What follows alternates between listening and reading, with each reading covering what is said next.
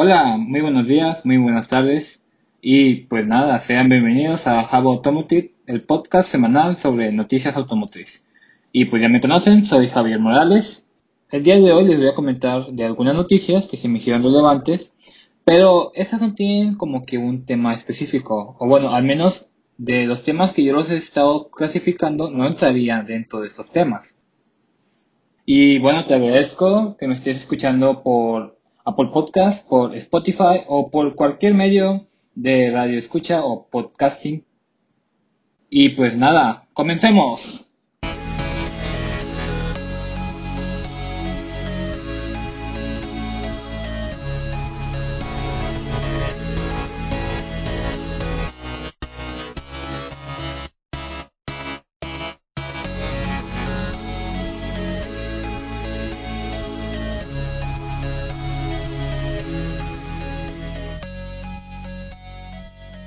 Y bueno, antes de comenzar a contarte las noticias que recopilé, voy a dar un pequeño anuncio o comentario, pero no sé si sabías, esta semana fue anunciado el nuevo Nissan 400Z.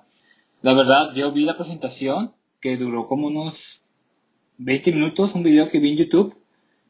Vi el vehículo y la verdad está muy bonito. O sea, hicieron una renovación muy buena con este nuevo Nissan, que ahora se denomina Nissan 400Z. Digamos que conserva algunas cuestiones de diseño del Datsun 240Z y también otras cosas de diferentes modelos que fueron sacando de este vehículo de Nissan durante los 50 años que ha estado con nosotros. Ahora sí, daré inicio a la primera noticia, la cual tiene como título el siguiente. ¿Por qué BMW usa el color rojo anaranjado para la iluminación de la instrumentación interior?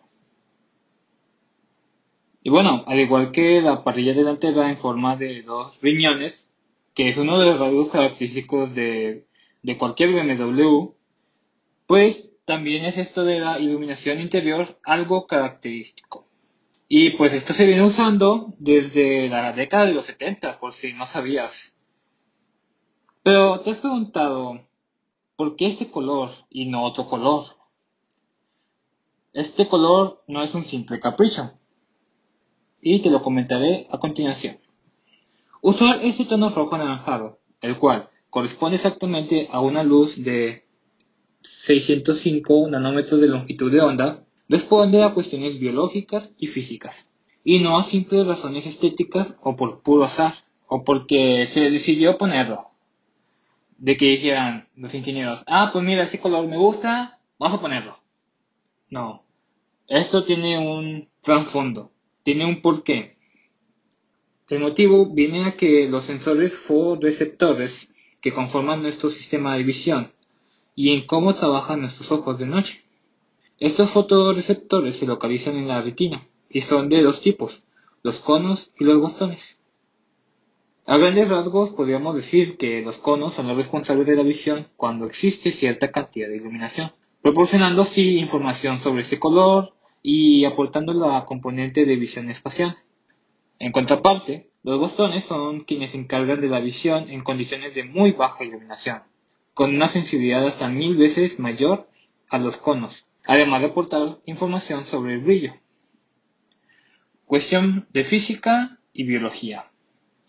Pero por otro lado, y sin entrar en tecnicismos, todos tenemos en la cabeza la típica representación gráfica de una onda sinusoidal.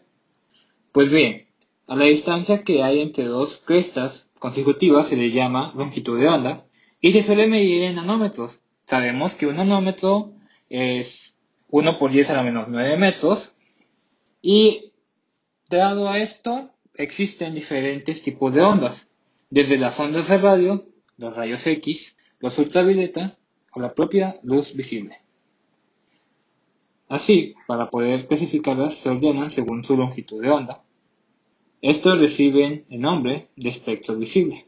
Y es por esto que el rojo anaranjado, que está a 605 nanómetros, usado por BMW, se sitúa a la derecha de ese espectro, lo más alejado posible de los rayos ultravioleta y de otros componentes básicos de la luz solar, por lo que este color sería más fácilmente captado por los bastones, los responsables de la visión con baja iluminación. Pero además, también permite poder consultar la instrumentación y acto seguido concentrar la visión en la oscuridad de la carretera, sin sufrir esa ceguera transitoria que es típica de cuando, por ejemplo, apagamos la luz de la habitación y transcurrido unos instantes comenzamos a ver. Por otro lado, ese tono también tiene otro efecto secundario positivo, y es que transmite una calma o un confort, o más bien una tranquilidad, ya que se trata de un color cálido asociado con la puesta del sol, del atardecer y la sensación de luz y calor de una estufa durante la noche tal y como demuestran estudios psicológicos sobre la incidencia de los colores. Prueba de esta eficiencia que BMW ha escogido es que en la mayoría de aviones y helicópteros nos encontramos con el mismo rojo, con este rojo anaranjado, para iluminar sus paneles de instrumentos, al igual que sucede en el interior de submarinos u otros vehículos militares, así como en otras aplicaciones a modo de luz táctica. Y bueno, eso ha sido todo por esa noticia, muy interesante, ¿no creen? La siguiente noticia que voy a comentar tiene un poco que ver con las cuestiones de tránsito. Y esta se titula así. Instalan un radar de velocidad que te puede multar a 1.5 kilómetros. Pequeños, tecnológicos, casi indetectables y pues te pueden multar a un kilómetro y medio de distancia. Así son los radares de velocidad de última generación TUCAM 2 de la empresa Tradesegur y que la Dirección General de Tránsito, es decir, la DGT de España, se apronta a instalar en las carreteras ibéricas para incentivar a los conductores, obviamente, a respetar los límites de velocidad, que muchas veces no respetamos. Este diminuto pero potente cinemómetro Mide 21 centímetros de largo, 9.8 centímetros de ancho y 31.7 centímetros de alto. Y pues solamente pesa 1.6 kilogramos. Esto es debido a que gran parte de sus componentes son de aluminio. Este cinemómetro fue exhibido por primera vez en el Salón Internacional de la Movilidad Segura y Sostenible del 2019 y se estrenó a modo de prueba en julio de 2020 en una ubicación desconocida de la geografía española. El nuevo radar es capaz de detectar los excesos de velocidad a una distancia de entre 1200 y 1500 metros, es decir, 1.2 kilómetros y 1.5 kilómetros. Su distancia última para operar oscila entre los 15 y los 150 metros, además de que puede tomar fotografías en alta definición de los autos que circule por encima del límite de velocidad establecido y hasta los 320 km por hora con un margen de error de 2 km por hora. El TrueCam 2 puede capturar hasta 3 imágenes por segundo, una cada .33 segundos, que pueden ser enviadas de forma instantánea a los agentes de tránsito, ya sea por vía Ethernet o por vía Wi-Fi. Además, de que puede tomar fotografías del interior de los autos a fin de detectar otras interacciones de tráfico como el no uso del cinturón de seguridad o la utilización de teléfonos. Asimismo, este TrueCam 2 puede vigilar las carreteras de forma interrumpida durante un intervalo de entre 8 y 10 horas gracias a su batería de iones de litio y así funcionar a temperaturas de entre los menos 10 grados Celsius y los 60 grados Celsius que serían entre 14 grados Fahrenheit a 140 grados Fahrenheit. Incluso es capaz de discriminar los vehículos según su tipología ya sean automóviles, vehículos comerciales, camiones, entre otro tipo de clasificación. La DGT actualmente opera también con radares de velocidad instalados en furgones, helicópteros y drones. Y bueno, esto ha sido todo por la noticia de hoy. Un poco interesante. Es, me llamó la atención más que nada por esto, que te puede multar de que a tan solo 1.5 kilómetros fue lo que más me llamó la atención. Y bueno, se las quise comentar, espero les haya gustado. Una, una noticia un poquito corta, pero interesante. Vayamos por la siguiente. La siguiente noticia que te voy a comentar se me hizo muy interesante y captó mi atención, porque tiene que ver con cuestión del petróleo. Y esa se titula así. El incierto futuro del petróleo podría empujar a gigantes como BP a buscar beneficios en el café. El pasado 20 de abril se marcó un hito en la esfera económica, pero sobre todo la petrolera, el petróleo West Texas Intermediate, el de referencia en Estados Unidos, perdió todo su valor, llegando a cotizar en negativos. La pandemia nos ha mostrado gigantescas plataformas de almacenamiento flotando en el océano, con toneladas de barriles de petróleo a los que no podían dar salida. En este negro escenario para los productores, algunos gigantes como BP se están planteando su futuro lejos del crudo. La compañía vende café. Exactamente vendió unos 50 millones de tazas el año pasado. Un negocio sólido que contrasta con el futuro colapso de la industria petroquímica en un momento de necesaria transición energética. Un producto básico con grandes ganancias. De acuerdo a los datos de un interesante análisis de Bloomberg, el año pasado, por primera vez en la historia, la energía solar y la energía eólica constituyeron la mayoría de las nuevas fuentes de energía del mundo. Esto, unido al golpe que ha supuesto la pandemia, está haciendo que se empiecen a replantear los cimientos de una industria volátil y altamente contaminante.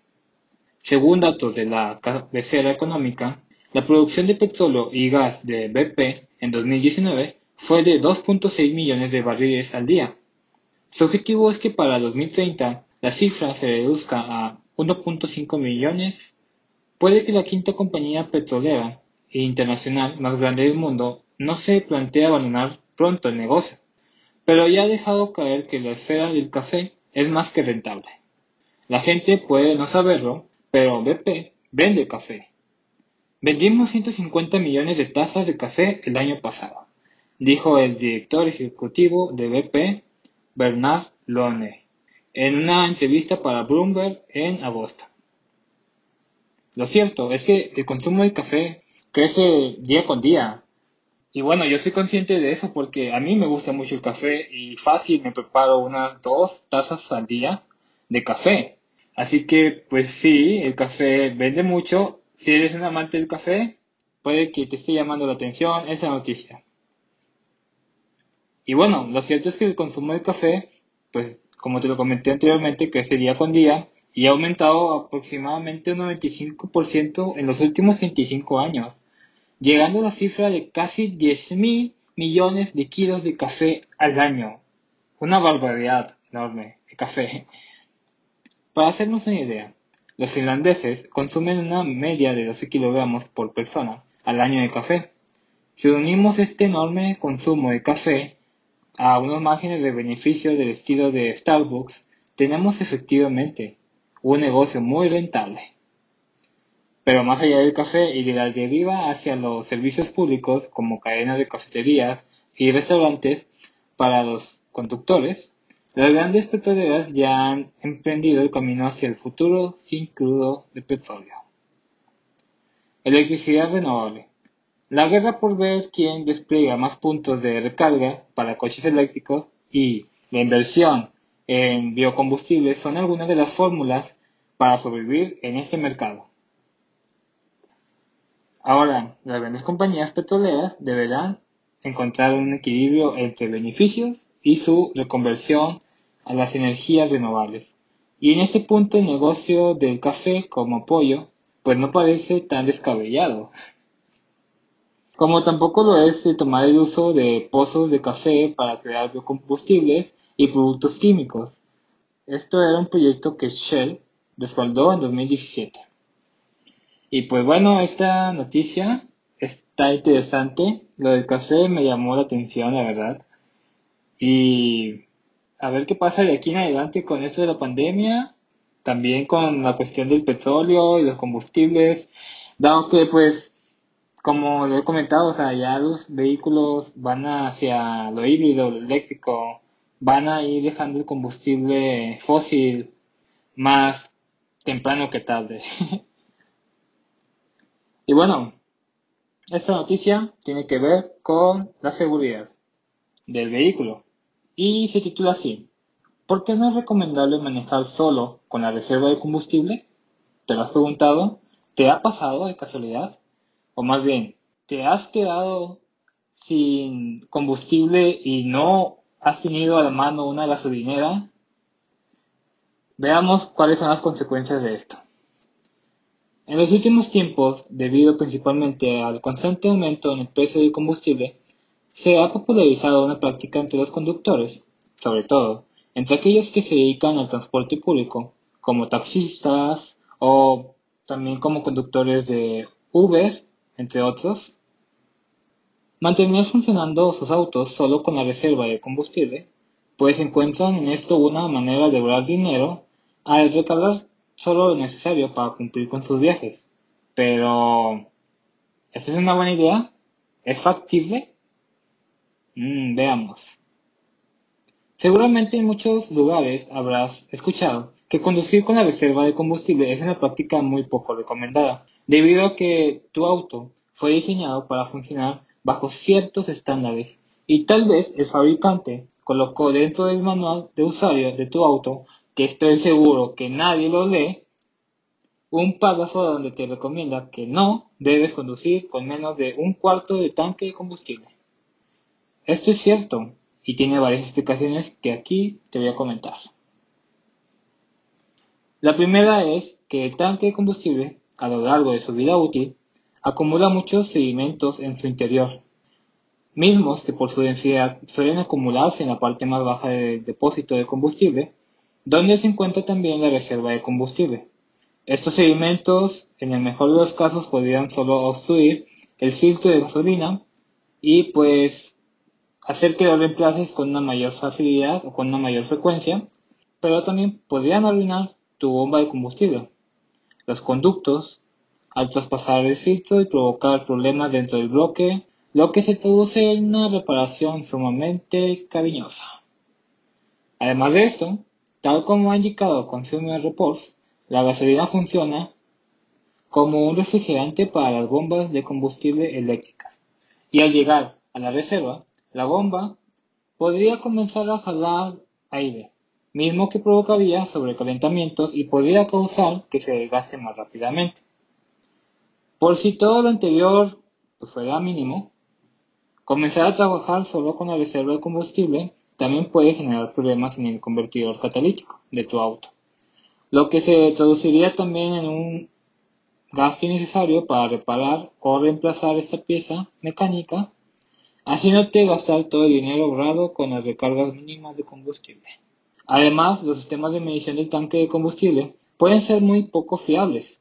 Es más recomendable ir a la gasolinera, recargar de combustible tu vehículo, al menos para llegar a un cuarto de la capacidad del tanque o inclusive un poco más del cuarto de combustible.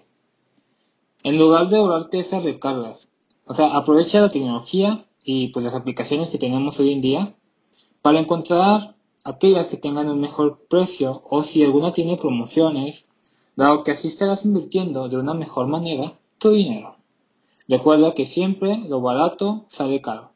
Y ese tipo de trucos para intentar ahorrar unos cuantos pesos en tus trayectos podrían hacerte gastar algunos miles si llegas a tener desperdicios en tu auto. Siempre atiende las indicaciones del manual de tu vehículo y recuerda realizar tus revisiones periódicas para asegurarte de que tu auto está en excelente estado. Así que recuerden, busquen ese manual de usuario y lean para que tengan conocimiento de todo lo que tiene su auto. Esto ha sido todo por esa noticia. La siguiente noticia también está muy interesante. A mí me llamó mucho la atención y veamos qué dice. Esta noticia tiene como título que debes de incluir en un kit de emergencia para el automóvil. Aunque los autos nuevos y de último modelo son generalmente muy confiables, no hay garantía de que no te dejen tirado en el peor de los casos. Y a veces no es un problema mecánico lo que detiene tu viaje. Puede ser un accidente, un neumático, el clima o incluso algún ataque de tipo terrorista. Por esto es fundamental tener un kit de emergencia en el maletero o en tu cajuela, especialmente si vas a conducir durante mucho tiempo. Es decir, que vas a realizar un viaje con tu familia o inclusive un viaje de negocios. Así que ten en cuenta estos puntos que te voy a mencionar. Elementos primarios del kit de emergencia. Primero que nada, una linterna con pilas extra.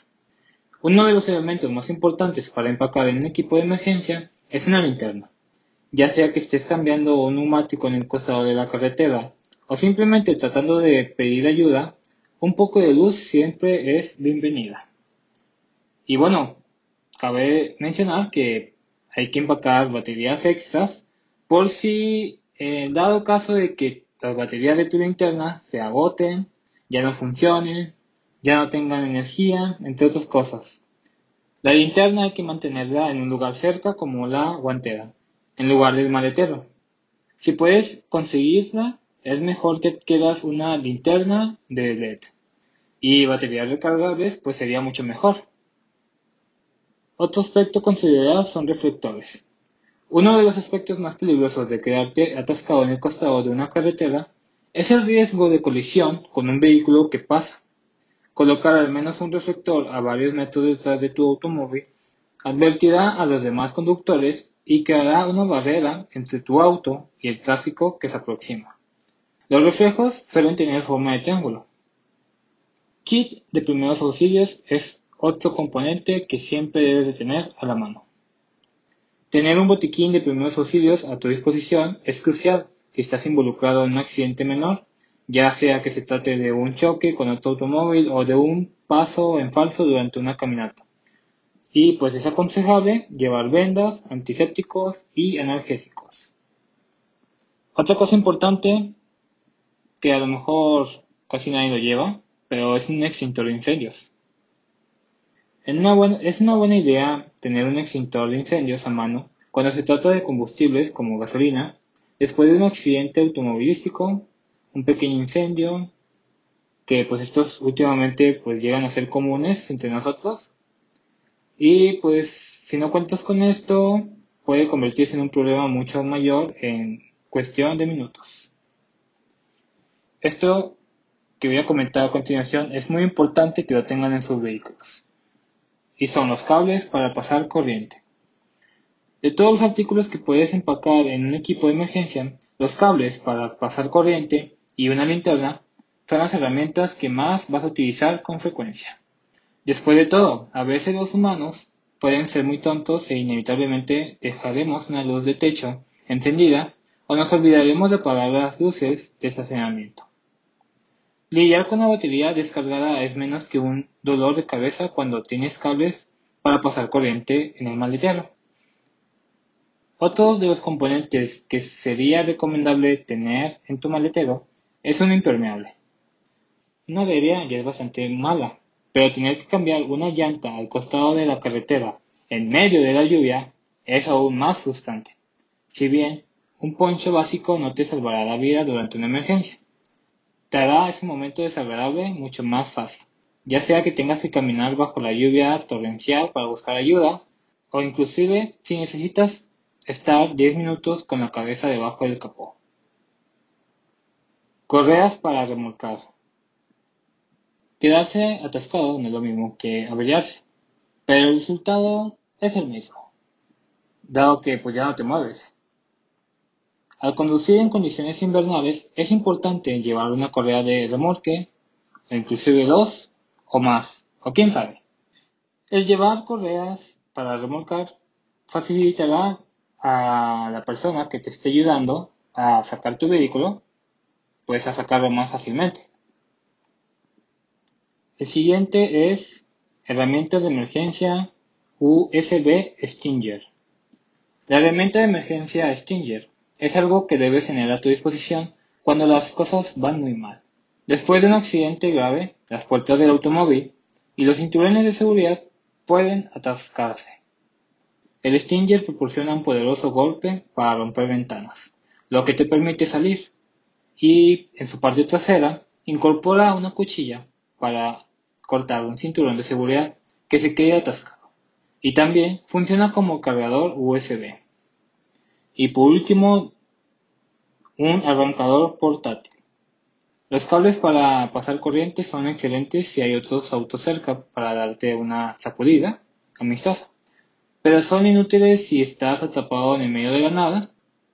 Es en esos momentos cuando un arrancador no tiene precio. Los mejores modelos del mercado, como el arrancador de DB Power, también pueden cargar dispositivos como computadoras portátiles y celulares. Y eso sería todo por esta noticia. Esta sí ha sido un poquito más larga, pero pues sí, hay que considerar en cuenta todo esto. Y pues nada, ya casi llegamos a lo último del día de hoy con estas noticias. Esta noticia que voy a comentar me pareció muy graciosa cuando la leí, literal. La leí y me reí, me sacó una carcajada. Y dice así, ¿cómo se toma una rotonda? La DGT pone fin al debate y lo explica en tres pasos para que lo entienda todo el mundo. Ok, la DGT ha publicado un video, pues, para tratar de explicar esto una vez más, pues cómo se debe tomar una rotonda. Y supongo que esto ha de ser muy de debate, no sé, con tu círculo de amigos o con alguien muy cercano que tengas.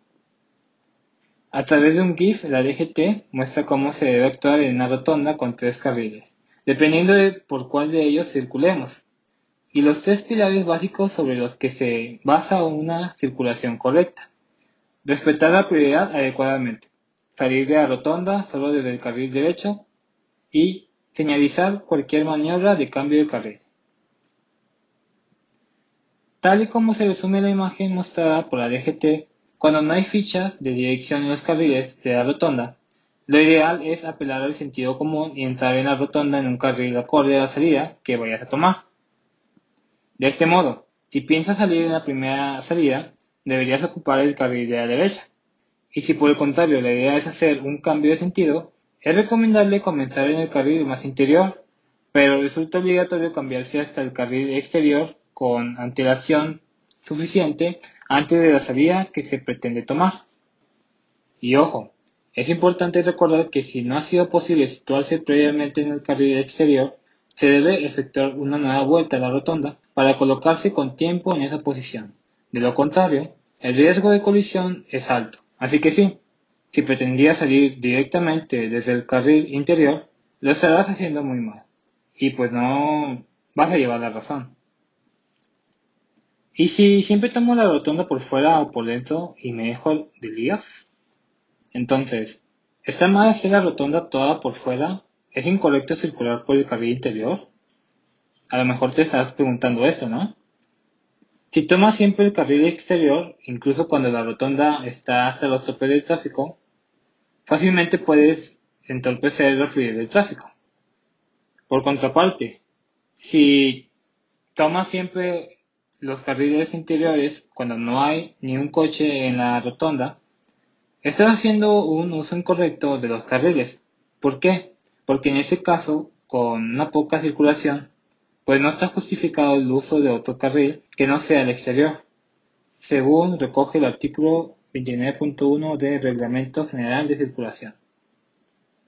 Como norma general y muy especialmente en las curvas y cambios de rasante de reducida visibilidad, los vehículos circularán en todas las vías objeto de la ley sobre circulación de vehículos a motor y seguridad vial por la derecha y lo más cerca posible del borde de la calzada manteniendo la separación lateral suficiente para realizar el cruce con seguridad. Y lo de situarse con antelación en el carril exterior antes de abandonar la rotonda, pues no lo digo yo ni la DGT, sino que lo estipulan los artículos 74 y 75 del mencionado reglamento. Artículo 74. Normas generales. El conductor de un vehículo que pretenda girar a la derecha o a la izquierda para utilizar vía distinta de aquella por la que circula para tomar otra calzada de la misma vía o para salir de ella deberá advertirlo previamente y, con suficiente antelación a los conductores de los vehículos que circulan detrás del suyo y cerciorarse de que la velocidad y la distancia de los vehículos que se acerquen en sentido contrario le permiten efectuar la maniobra sin peligro, obteniéndose de realizarla de no darse estas circunstancias. Toda maniobra de desplazamiento lateral que implique cambio de carril deberá llevarse a efecto respetando la prioridad del que circule por el carril que se pretende ocupar. Artículo 75. Ejecución de la maniobra de cambio de dirección. Salvo que la vía esté acondicionada o señalizada para realizarla de otra manera, el conductor se ceñirá todo lo posible al borde derecho de la rotonda. Si el cambio de dirección es a la derecha, En cualquier caso, la colocación del vehículo en el lugar adecuado se efectuará con la necesaria antelación y la maniobra en el menor espacio y tiempo posible. Ahora, con el reglamento en la mano, esperemos que las discusiones lleguen a su fin. Y bueno, espero y haya aclarado un poquito tu duda sobre este tema polémico de salir de la rotonda. Y pues nada, hemos finalizado con otro gran capítulo de Java Automotive. Te agradezco y te hayas quedado hasta el final de este capítulo. Y si es así, pues te invito a que me sigas escuchando en los siguientes capítulos con más información la siguiente semana, el siguiente domingo, aquí en Javo Automotive.